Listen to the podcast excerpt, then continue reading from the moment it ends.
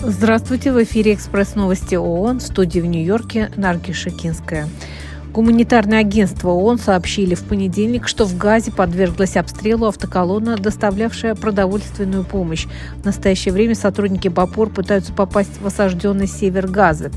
Всемирная продовольственная программа сообщила в прошлую пятницу, что ее команда не смогла добраться до северной части анклава в третий раз за неделю.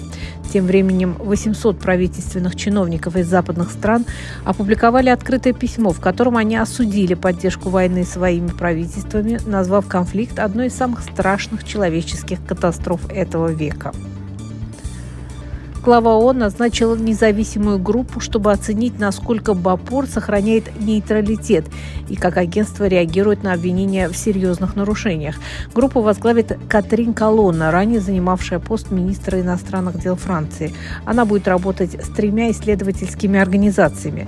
Группа начнет свою работу 14 февраля и, как ожидается, представит промежуточный отчет генеральному секретарю ООН в конце марта, а окончательный доклад э, будет обнародован обнародован к концу апреля этого года. Около 25 миллионов человек в Судане, в том числе 14 миллионов детей, остро нуждаются в гуманитарной помощи. Об этом заявили сегодня эксперты ООН.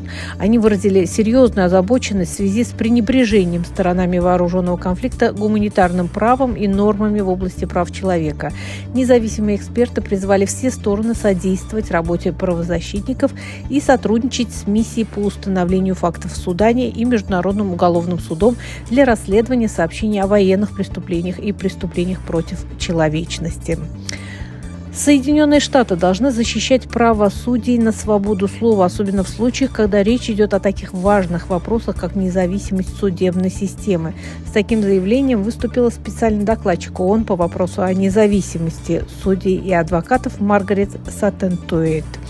В частности, она выразила серьезную обеспокоенность в связи с тем, что судья Верховного суда Северной Каролины Анита Эрлс подверглась расследованию после того, как она заявила о том, что предубеждения в отношении расовой, гендерной и политической принадлежности могут влиять на процесс принятия решения судом.